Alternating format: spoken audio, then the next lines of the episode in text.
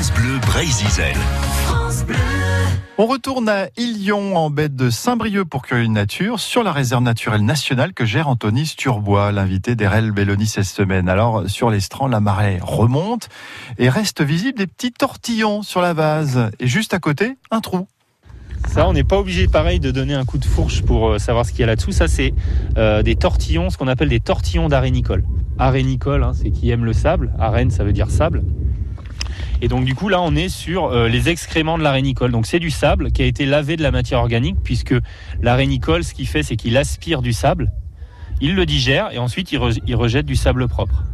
Alors dans les petites anecdotes pareil ce verre là, euh, bah, par, exemple à marée basse ce verre là il a la capacité de rester oxygéné donc il a des branchies mais donc les branchies ça sert à respirer dans l'eau. Donc il a effectivement un petit peu d'eau dans, dans, sa galerie, mais il a surtout aussi des, grosses capacités pour euh, stocker l'oxygène. Et il y a des chercheurs qui se sont rendus, et c'est un chercheur breton hein, qui s'est rendu compte de ça. Euh, ce verre-là, en fait, enfin, l'hémoglobine de ce verre-là est utilisé dans, dans le cadre des transfusions sanguines, puisqu'il a des capacités 40 fois plus importantes pour stocker l'oxygène que notre sang à nous. Et en plus, par le heureux des hasards, c'est que son hémoglobine est compatible avec la nôtre.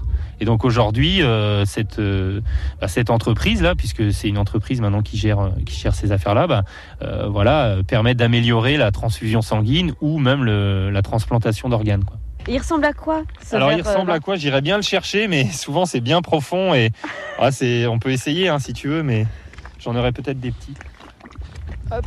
Parce que le trou est assez conséquent. hein. Le trou est assez conséquent, mais souvent ils sont très très profonds.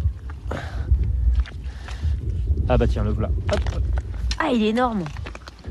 Donc voilà, alors là, tu vois, il était en forme de U comme ça. Puisque le tube est en forme de U ou de J. Et donc, tu vois, là, ça, c'est la partie par laquelle il va absorber le sable. Et ça, c'est la partie par laquelle il va la rejeter. Donc, naturellement, il se met en forme de J, quoi. Donc, c'est un verre qui est assez grand. Et ça peut être plus gros. Et tu vois, il a deux parties différentes. Il a cette partie-là, dans la partie postérieure.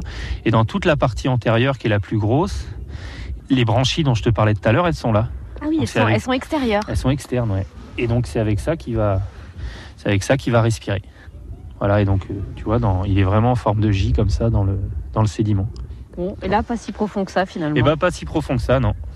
On utilise souvent cet exemple-là avec les enfants puisque on a euh, le courlis cendré. Alors, il se nourrit pas que d'arénicole, mais c'est une de ses proies favorites. A un bec courbé un petit peu, et donc on dit souvent qu'il est adapté à la recherche d'arénicole, ce qui va permettre de lui permettre d'aller sonder le sédiment et avec un bec qui va naturellement épouser la forme de la galerie. Quoi. Il a une drôle de tête, hein, ce, tortillon ou arénicole. On, peut le dire, il est moche. Hein. Oui, on ne sait même pas où est la tête. en même temps, on ne le voit pas quand on est sur la plage. Ouais, on voit juste ses traces. C'est souvent ça, hein, et c'est ce qu'on découvre tout au long de la semaine dans cette baie de Saint-Brieuc avec euh, Anthony, qui est chargé de mission scientifique à l'association Vive Armor Nature.